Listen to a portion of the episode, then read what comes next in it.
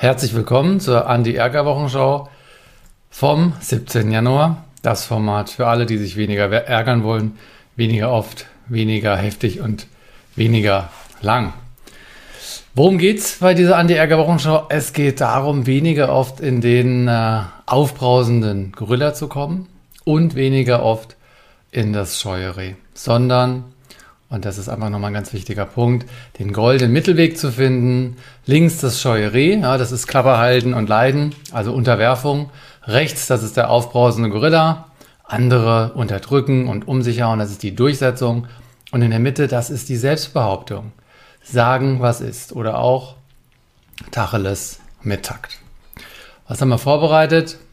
Immer drei Themen, dieses und jenes, Kleinigkeiten, die mir über den Weg gelaufen sind, dann Neues aus der Anti-Ärger-App und der Konfliktfall der Woche. Da gucken wir uns einen Fall ein bisschen genauer an. Fangen wir an mit dem dieses und jenes und äh, mit dem ersten Punkt. Wieso ruft der Blödmann genau jetzt an?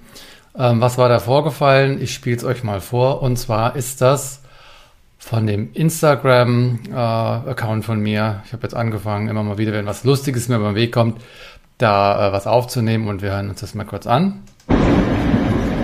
Frankfurts Bahnhof eine Frau gerade im ICE wird angerufen und sagt dann zu ihrer Begleitung, was sind es für Menschen, die in solchen Momenten anrufen? so, ist heute 1. April oder?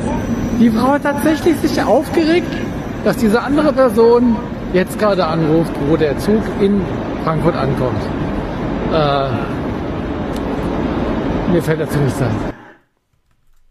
Ja, mir fällt da immer noch nichts dazu ein. Wenn ihr diese kleinen äh, Beiträge aus aller Welt hören wollt, einfach Instagram äh, folgen und dann könnt ihr da immer mal wieder live dabei sein. Das sind ja diese Stories, diese Videos, die dann auch relativ schnell wieder verschwinden. Zweiter Punkt, warum fliegen leere Flugzeuge durch die Gegend? Die Reiseeinschränkungen während der Corona-Pandemie haben also an Flughäfen und bei Airlines zu einer absurden Situation geführt. Sehr gut erklärt bei RBB24 und zusammengefasst bei Krautreporter. Und da will ich euch das kurz mal hier vorlesen. Also, ich fange weiter unten an. Im Kern ist das Problem, dass die Fluggesellschaften ihre Slots für Start und Landung an einem Flughafen verlieren, wenn sie diese nicht zu mindestens 80 Prozent nutzen. So, und weil aktuell das Passagieraufkommen immer noch unter dem Niveau vor der Pandemie liegt, könnten viele Flüge ausfallen. Um aber die Slots nicht zu verlieren, entscheiden sich die Airlines für kaum besetzte oder sogar leere Flüge. Ja, und dann ist natürlich schon die Frage, äh, was machen wir hier, dass wir leere Flugzeuge durch die Gegend fliegen lassen. Äh, Klimawandel schon mal von gehört, damit sie das Recht zu landen und zu fliegen nicht verlieren. Das sind Blüten, die das Wirtschaftssystem trägt. Das muss man erstmal aushalten. Kommen wir zum dritten Thema unter diesen jenes. Warum schweigst und lügst und manipulierst du von morgens bis abends? Frage an dich, wie oft schweigst du, wo du eigentlich was sagen müsstest oder wolltest? Und welchen Preis zahlst du mit deinen Geheimnissen? Oder auch, was würdest du riskieren, wenn du dich zeigst? Was oder wen würdest du vielleicht verlieren, wenn du dich zeigst? Und was würdest du vielleicht gewinnen, wenn du dich zeigst? Ich habe ein ganz spannendes Buch dazu gelesen, bin noch mittendrin, radikal ehrlich. Was ist ehrlich? Was ist wahr? Was ist unwahr? Was ist gelogen? Und Beispiel 1, Lüge wäre zum Beispiel, was du sagst, ist wissentlich falsch. Zum Beispiel, ich habe nur mit dir Sex, wenn du auch mit jemand anderem Sex hast. Ne? Das wäre eine Lüge, weil das, was du sagst, ist falsch. Das wäre so eine Lüge-Qualität. Die zweite Lüge wäre eine andere Qualität.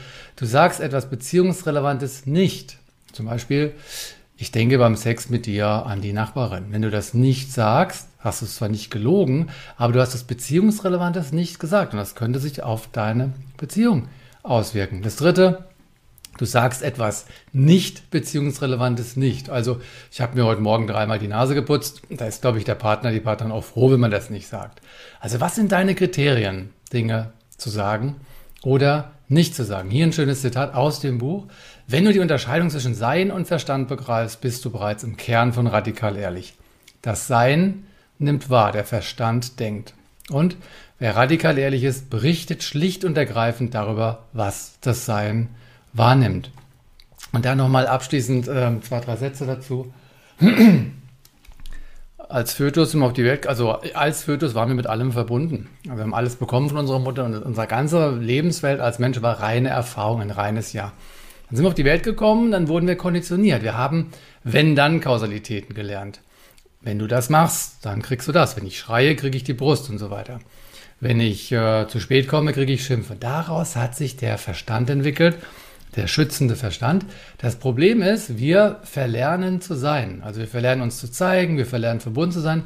Wir manipulieren von morgens bis abends und das macht der Verstand. Der Preis, den wir zahlen, ist, wir werden krank, wir werden isoliert, wir leben nicht mehr. Was ist die Lösung? Sag, was ist. Auf die Gefahr, dass du abgelehnt wirst. Von ganz wenigen für immer, von vielen wahrscheinlich vorübergehend und von den meisten ganz sicher überhaupt nicht. Ich habe mir das jetzt vorgenommen, zu sagen, was ist, äh, auf die Gefahr, dass ich in dem Moment vielleicht eine schwierige Situation herbeiführe, aber hinten raus ist es, glaube ich, dann doch erfüllend. Aber da wird es verschiedene Meinungen dazu geben. Kommen wir zum nächsten Punkt der App und zwar zu Neues aus der App. Und ähm, dafür würde ich jetzt hier in die App mal reingehen. Die öffne ich an der Stelle und gehe hier auch in die große Ansicht, dass wir uns das angucken können. Also, wir können ja hier auf den Gorilla gehen. Was ist neu in der App? Im Bereich Ärger bewältigen gibt es den Bereich ganzheitlich analysieren hier rechts unten. Und das sind die fünf Stufen des Anti-Ärger-Modells. Da haben wir konfrontieren. Ja, und hier, wenn ihr auf sachliche Aufklären klickt, könnt ihr also euch was reintun oder lernen, wie wir gut sachlich ähm, aufklären können. Hier Ausrufezeichen, der erste Zugang, dann über den Inhalt sind hier Feedback-Erfolgsfaktoren. Und hier bei Struktur, das ist jetzt ganz neu, die, dieser letzte Punkt, den mache ich kurz mal auf für euch. Und da können wir lesen, Dialog statt Monolog, also sprich im Feedback dialogisch. Warte nach jeder Information ab, was sie mit deinem Gegenüber macht. Lass ihn antworten und dir dadurch seine Antwort, durch seine Antwort die Erlaubnis geben, fortzufahren. Selbst wenn es nur ein kaum merkliches Nicken ist, Hauptsache dein Gegenüber hat dir seine Zustimmung signalisiert. Denn je monologischer du auftrittst, desto höher die Gefahr, dass er sich bevormundet und beschämt fühlt. Ich kenne das vielleicht, GFK, gewaltfreie Kommunikation, hast du super Text gelernt und jetzt redest du da drei Minuten auf den anderen ein. Keine gute Idee. Was auch neu ist, jede, jeden Tag gibt es das Anti-Ärger-Zitat, geht ihr auf Extras, Medien durchforsten und dann könnt ihr hier die Zitate euch anschauen. Und äh, wenn wir hier zum Beispiel mal draufklicken, wir werden nichts von diesen unwichtigen Dingen mitnehmen, wenn wir sterben. Dazu gibt es dann immer drei Reflexionsfragen noch. Welche Unwichtigkeiten hast du in deinem Leben angehäuft, die du nicht wirklich brauchst? Trenn dich davon. Welche Nebensächlichkeiten ziehen immer mal wieder Energie und Zeit von dir ab ohne dass es sich für deine Lebensqualität oder die eines anderen Menschen spürbar auswirkt. Und drittens, welche kleinen Dinge wirst du entlassen und wie dich schützen, um keine neuen aufzunehmen. Das ist also der Bereich Zitate und den findet ihr hier in dem Bereich Extras und dann Medien durchforsten und dann bei Zitate. Genau. Das war also der Bereich ähm, ähm, kommen wir jetzt also zum nächsten Punkt und das ist dann äh, der Fall der Woche. Was ist da vorgefallen? Es ging um eine WhatsApp-Sprachnachricht. Warum ist sie sauer, dass ich ihre Sprachnachricht weitergeleitet habe? Was ist vorgefallen? Ja, gucken wir uns das also an und da nehmen wir jetzt das Anti-Ärger-Modell. Hier seht ihr die fünf Stufen und ich gehe das jetzt einfach mal ratzfatz mit euch durch, dass ihr da eine Anwendung nochmal seht. Ähm, die Person war also sauer. Ich hatte die mir angehört. Die war aus meiner Sicht unkritisch und ich habe sie jemand anderem vorgespielt, der diese Informationen brauchte. Mir ging es darum, dass diese andere Person frühzeitig Bescheid weiß und da nichts Schlimmes, aus meiner Sicht nichts Intimes drin war, habe ich mir das erlaubt. Die Person war aber sauer, hat mir dann wiederum eine Sprachnachricht zugeschickt, sehr erbost mit einem Urteil über mich. Und jetzt gucken wir uns erstmal an, deeskalieren. Was kann ich also machen in dem Moment? Ich kriege die Sprachnachricht da ist jemand böse auf mich.